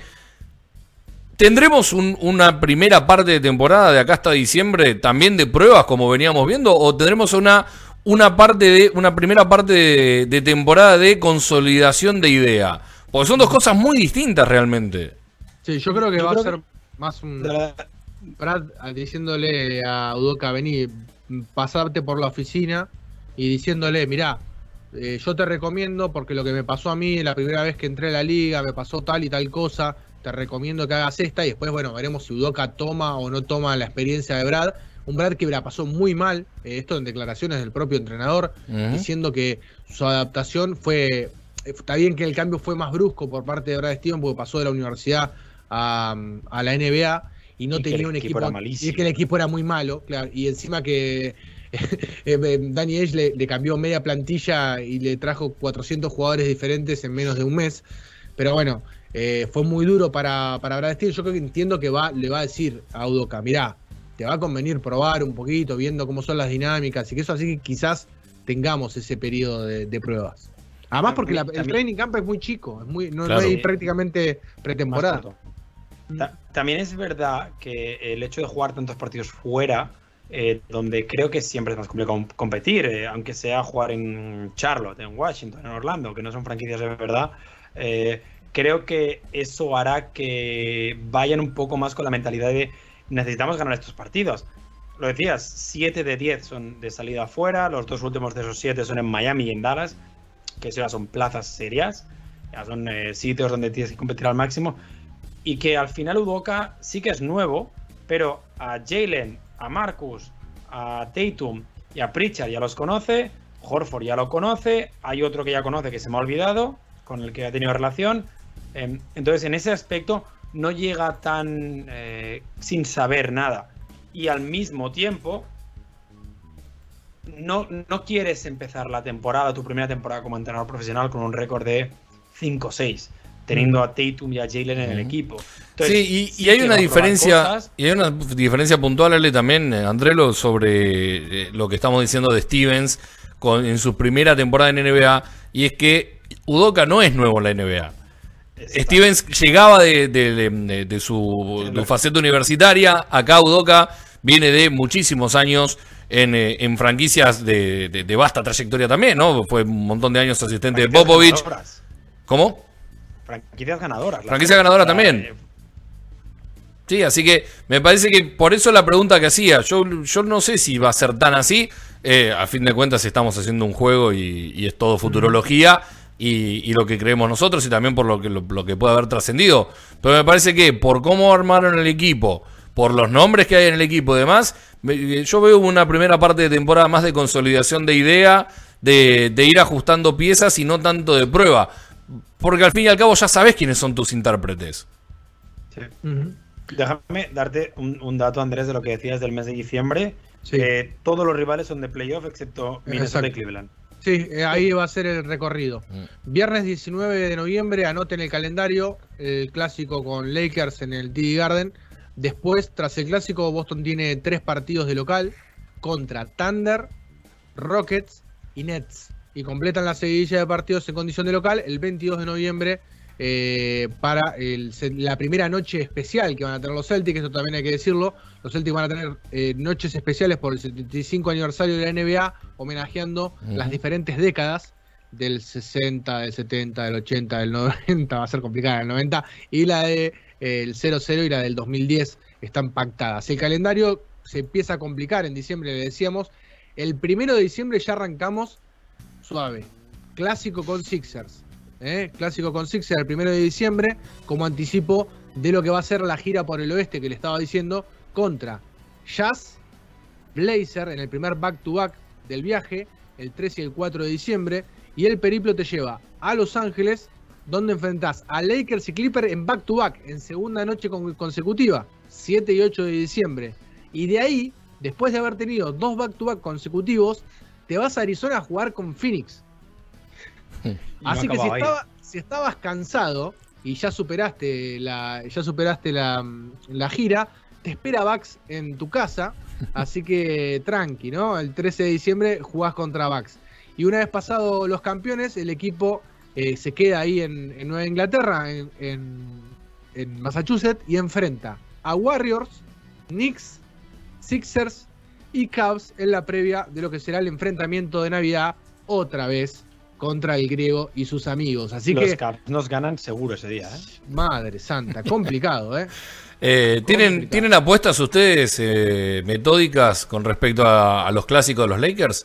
¿Apuestas con algún amigo hincha de, de Los Ángeles eh, o con alguien cercano o no?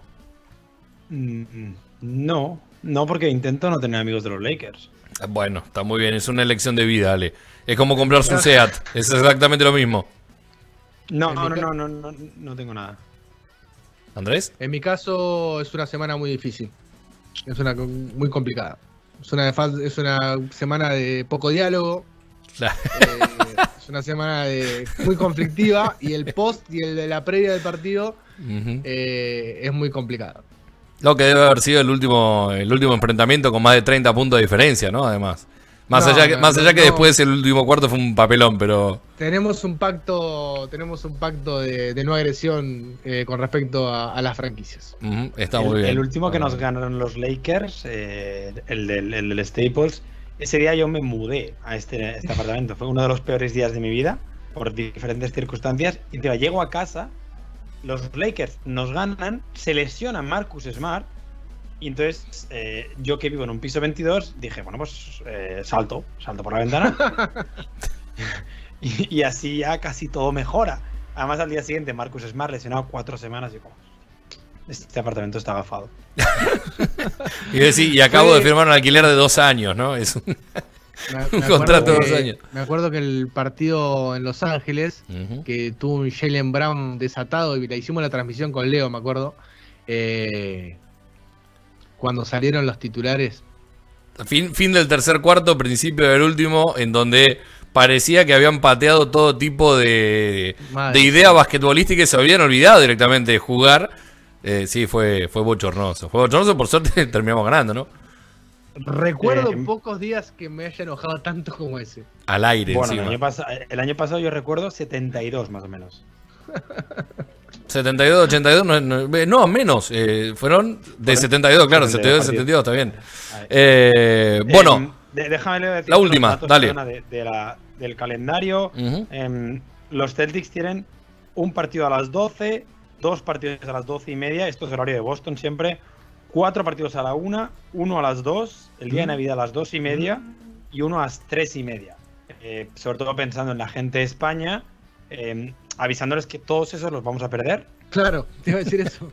Sí, sí, sí, o sea, es, o sea, es informar que si vamos a perder unos 25 partidos 30 esta temporada, esos son todos ellos.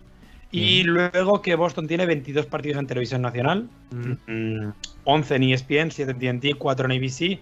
Y por ejemplo, el back to back que comentaba con los Lakers y los Clippers, el de los Clippers no estará en televisión nacional porque eh, sin Kawhi Leonard los Clippers vuelven a ser Claro. absolutamente irrelevantes en ese Sí, aspecto. tiene menos Eh, importancia que cuando jugaba los Wakandi.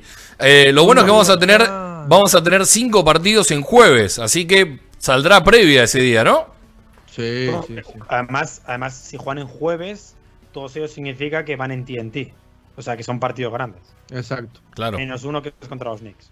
Yo ya arranco tomando cerveza desde el comienzo. Me gusta, la merienda, la merienda de Camino al Garden es eh, una picada, algunos embutidos, quesos y cerveza. Eh, me parece muy Sí, ese día bien. tenemos programa especial hasta, hasta las 7 y media de Boston, que ya empieza Charles Barkley a decir tonterías. Sí, o dura, o dura 45 minutos porque terminamos todos reventados. también puede pasar. También puede pasar. Eh, bueno, antes de cerrar, hay que hacer dos cosas. La primera de ellas, un pequeño homenaje a la memoria de Tommy Jameson. Eh, hoy estaría cumpliendo años, Andrelo. Thomas William Tom Hainson, para la gente que lo conoce, el gran Tommy. Mm, Creo, a ver, les pregunto a ustedes, el personaje o el jugador, vamos a hablar de personaje y jugador, porque Tommy ha sido un personaje también. ¿El personaje y el jugador más querido de la franquicia? Y eh, probablemente. Sí, yo creo que sí, yo creo que sí, porque Larry Bird, eh, una vez deja la franquicia, eh, su carrera la hace en Indiana. Y, y sí que es verdad que Bill Russell está involucrado, pero que su, eh, su involucración no es tan, eh, tan larga como la de Tommy Henson, por los motivos que sea. Sí. Eh, entonces yo, cre- yo creo que Tommy Henson es seguramente la figura más querida por la historia, eh, analizando toda la historia de los Celtics. Que igual no es la más importante, pero sí que es, es la más querida. Leo, Sí, sí, estoy completamente de acuerdo. Me parece que si tenemos que andar eligiendo un nombre, el nombre más significativo y el más querido, no sé el más significativo, eso quedará para otro momento, pero el más querido en, eh, en la historia por todo lo que hizo como jugador, como entrenador, y ya una vez retirado de entrenador, por sus años siendo comentarista en, eh, eh, en los partidos de, los Celtics, creo que ha sido una vida, una vida completa como a cualquiera de nosotros nos hubiera encantado vivir, ¿no? Es una vida íntimamente ligada con, con los Celtics hasta el último día de su, de, de- de su existencia en este plano. Así que me parece que, que es el, el más querido y además también porque ya tiene dos millones de historias y, y la mayoría son buenas. Exacto, no sé, exacto, no sé sí. si hay alguna historia mala relacionada con él y con la, con la franquicia. miles de, de anécdotas tiene Tommy, incluso con gente.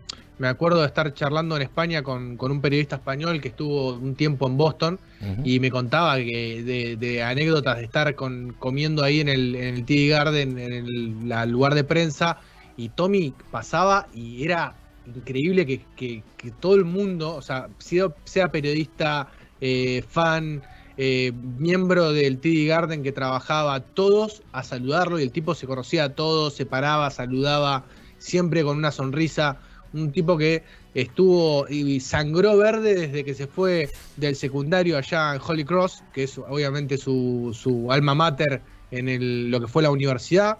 Em, hay que recordar a la gente que Tommy Henson fue Hall of Fame tanto como jugador como entrenador y no lo fue como comunicador por esto, porque le faltó muy poco. Ahora Mike Gorman, su compañero, está, nomi- está nominado para el Hall of Fame en ese sentido. Sí, no- y no se Eh, descarta que no sea póstumo también sí, esa, esa póstumo, inclusión. Yo creo que lo será, sí. Sí, sí. sí. Eh, decíamos, hay datos que son descomunales, ¿no? Hoy, hoy eh, repasaba lo que era la, la carrera profesional de, de Henson, pero lo del primer año es muy, pero muy destacable. En el 56 firmó con Boston eh, en esa plantilla mítica que gana 8 campeonatos de manera consecutiva, en 9 años, perdón, en 8 o 9 años. Eh, en su primer temporada fue All-Star, Rookie del año y ganó el anillo. O sea, una verdadera locura. Y, debería haber sido el MVP de las finales. Y debería haber sido el MVP de las finales. Sí, exactamente. Memorable, Tal- 37 puntos y 23 rebotes en el séptimo partido de aquellas finales de esa temporada. Estamos hablando de una verdadera locura. 37 Digo los puntos y 23 promedios, si rebotes. quieres ahora, 24 puntos, 12,6 rebotes en esas finales. Locura. Eh, son, son números de una barbaridad. Nueve años de carrera eh, para Henson, seleccionado para disputar el All-Star seis veces en el 66. Un año después de la retirada del baloncesto activo, se retiró su dorsal número 15, que está en lo más alto del TD Garden. Y además, recomendarles eh, que lean el artículo. No lo escribí yo, no lo escribió nadie en el despacho, lo escribió alguien de Sixers, pero está muy bueno el artículo porque lo leí Sí, el otro día. Vamos a mandar a la gente a, a ver el artículo de Sergio Rabinal, que escribió justamente de eh, una de las uno de los aportes tá- tácticos más grandes de la historia de, de la NBA, que fue ese inicio del small ball por parte de, de Tommy Henson, ya como entrenador, en aquellas finales recordadas contra eh, Milwaukee Bucks, en el que estaba un tal Karim Abdul-Jabbar y estaba uno de mis jugadores favoritos en los Celtics, estamos hablando del señor Dave Cowens, que eh, es uno de mis jugadores favoritos, pero por siempre de, los Celtics, no es tan conocido, no tiene tanta tanta, mm, podríamos decir, marquesina, pero es uno de mis favoritos y uno de los jugadores favoritos de, Tommy eh, de todos los tiempos. No sé si quieren agregar algo más. Eh, obviamente salió dos veces campeón como entrenador y bueno, un personaje entrañable como pocos, odiado por todos los, los rivales, eh, que eh, cuando gritaba Tommy, pero nosotros lo amamos y lo queremos mucho. Sí, de hecho, la, la sombra que, que- que van a tener que recoger eh, quien sea, Scalabrine o quien, o quien sea el, el comentador a día de hoy en los partidos de Celtics, es, es una sombra incluso mayor que la que tuvo que recoger el siguiente general manager después de Red Auerbach en, en- en Ujú. Boston. Em, pero en, en ese aspecto yo creo que esa es la magia, odiado por 29 franquicias, pero que le respetan por lo que fue. Y si uno se lee la biografía de Red Auerbach, uno se da cuenta del sentido del humor de, de, de Tommy, como hay varias anécdotas, eh, sobre todo en el viaje aquel que hicieron por Europa en el 64, en, en las que se ve que es un auténtico troll. O sea, es, es un troll que a mí me caería mal si me hace esas bromas a mí. O sea, son bromas muy pesadas. Eh, por lo que, y, y bueno, al final él tenía ese mismo humor ahora cuando, cuando comentaba Sí. los partidos. Y realmente es, eh, se le echa mucho de menos escuchando los Celtics porque, eh, aunque un, al final yo veo los partidos solo la mayoría de veces con auriculares y tener esa voz de Era un compañero. cabeza Mm. era un compañero y ayudaba Eh. mucho a hacerlo mucho más ameno. Sí, ¿A era, no un ninja más. Un ninja más. Pero, ¿A quién, a quién no Sí, se le pegó el ¡Oh, come on! Bueno, eh, ese fue uno de los, pre- de los nombres propuestos para este programa, ¿no? El grito de Tommy. El grito de grito de Tom. Tommy. El sí. grito de Tommy, sin dudas. Sí. Eh, nada, yo lo, lo único que, que digo es reforzar la, mm, el pensamiento que decía antes, porque ya han dicho todo y estoy completamente de acuerdo. Eh, es básicamente el sueño de cualquier persona que ama el deporte. Digo, más allá de, de que en este caso nos toque de cerca por ser, de, por ser un, un Celtic de toda la vida, pero eh, creo que es el sueño de todos, ¿no? Ser campeón con el equipo que amás, ser eh, campeón como jugador con el equipo que amás, ser campeón como entrenador del equipo que amás y con el paso del tiempo poder verlo también mientras sos analista. Digo, nosotros que, que- que nos encanta el periodismo, que nos encantan los medios y demás, imagínate poder hacer toda esa carrera también. Eh, la verdad es que es una, una puta locura. Es así de simple. Así Cuando, que estuviste, cuando estuviste en Boston, pudiste mm, ¿le viste? ¿El Sí. partido que fuiste o los partidos que fuiste? Sí, sí, en, eh, en ambos partidos estuvimos en la parte de prensa, estaba, estaba en la parte de prensa, mejor dicho. Hay una, una especie de buffet eh, que vos podés Sí. comer y comés con la mascota, comés con eh, las cheerleaders, con la- los miembros de la prensa, con gente que está trabajando de, de staff y demás, y andaba Tommy por ahí, así que fue, eh, fue una locura, realmente una locura. ¿Viste? Yo Cuando, vi. cuando se te no pone la piel de pollo de y... Navidad. ¿Cómo? Que yo no lo vi porque era partido de Navidad al que fui acreditado y eh, lo daba ESPN, creo, lo daba ABC o no, no recuerdo quién. Entonces él no estaba, él supongo que debió llegar tarde eh, y para sentarse en su sitio y yo no pude verle. Sí que vi a, mm, al narrador, que se me ha olvidado el nombre ahora. Mike Gorman. A Gorman. A- sí que vi a Mike Gorman, em, pero a, a Tommy no lo pude ver. Eh, y recordemos siempre que Ale vivió tres meses en Boston y no pudo ir a la, a la cancha ni un solo día, ¿no? Un dato que no tiene nada que ver, pero partidos. eh, no pudo ir a ver partidos, exactamente. Fundamental el la dato. cancha, a la cancha sé que fui. Eh, bueno, eh, para cerrar eh, este programa de Camino al Garden, una vez más, recordando que si se engancharon tarde lo pueden ver completo en un ratito nada más subido en el canal de YouTube de UQ Web Radio, sino directamente ponen el buscador de, de YouTube Camino al Garden y se van a topar con estas tres caripelas que tienen en pantalla en este momento. Gracias, Ale, pulgarcito. Eh, me gustó la, la faceta de modelaje del señor Villar. Ahí está, mirá. Tremendo, tremendo. Impresionante. Eh, estoy anonadado, sin, sin ninguna duda. No lo puedo creer. Y mm, nos queda una sección nueva que arrancamos hoy. Es una, eh, digamos que es una proto-sección, ¿no? Porque no está, no está del todo El producida. El aperitivo. El aperitivo no está del todo producida. Vamos a ir con el. Obviamente no hay partidos, así que no hay mucha producción tampoco, pero siempre el ingenio popular está dando vueltas. El ingenio popular no descansa nunca. Y en este caso, Ale nos trae algunos memes relacionados con los Celtics. Me encanta. Sí, sí, sí. De la semana, ¿no? Está claro. ¿Perdón? Digo que son algunos memes de esta semana. Sí, sí, sí, claro, aprovechando que, que parece que no hay noticias, pero que Brad Stevens no para de firmar extensiones a jugadores. em, ha- hay que dar crédito, esto lo he encontrado en, en el Reddit de los Celtics, que, que lo recomiendo bastante porque siempre hay un montón de contenido. Por ejemplo, hoy he encontrado en el Reddit de los Celtics que la cuenta de Jalen Brown es la tercera cuenta de Instagram que más ha crecido en la NBA. Información que no me interesa, pero que está en Reddit. Eh, pues ahí he encontrado estas dos obras de arte que un poco resumen cómo está eh, la afición de los Celtics a día de hoy. Eh, no sé. Es- eh, yo creo que estos éramos todos. Oh, es- es- creo que este es el meme de este mes. Eh, Sí. Hermoso. Es buenísimo. No tengo, ni, buenísimo. no tengo ni idea de qué película viene, de qué serie viene. Es de All Star, es de, de Star Wars. Es- De la, en la Ay, segunda, la segunda película de Star Wars, tras la, la- el reinicio, después de la amenaza fantasma, es la guerra de los clones, Z, si no me equivoco. Hay, hay monstruos de mi cultura popular por eh, la ciencia ficción. Em, pues eh, esta es un poco lo de los Celtics, así estamos. Eh, para traspasar por Bradley pues, pues, pues no lo sé, hijo mío. No. Y, y luego el lado positivo, esta película sí que sé cuál es, Eh, ha firmado Robert Williams, ha firmado Marcus Smart, tenemos a Jalen, tenemos a Tatum. Solo nos falta uno para poder eh, pulverizar el mundo entero. nos falta. Bradley Bill. Es- lo decíamos, eh, al, al final yo creo, Leo, que em, si vamos a hacer una sección de memes, teniendo en cuenta que son memes y que la vida es un meme en general, no deberíamos producirla, deberíamos dejar que sea lo más meme posible la sección al mismo Claro, tiempo. Claro. Eh, y, y simplemente ponerlos, que la gente los vea, se ría o nos insulte y, y luego cada uno que se vuelva a su casa. Y- Pero esto quiero hacerlo toda la temporada.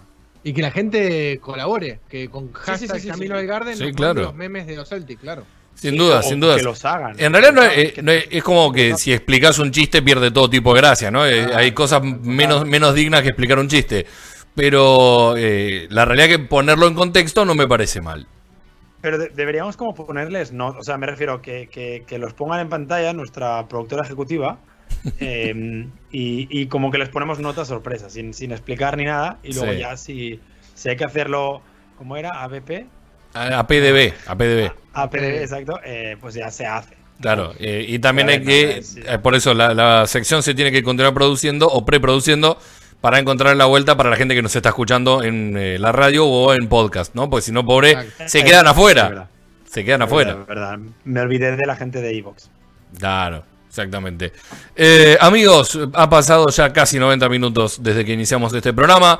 Una vez más, muy entretenido, muy divertido, con eh, la cuota de nostalgia, recordando al enorme Tommy Henson.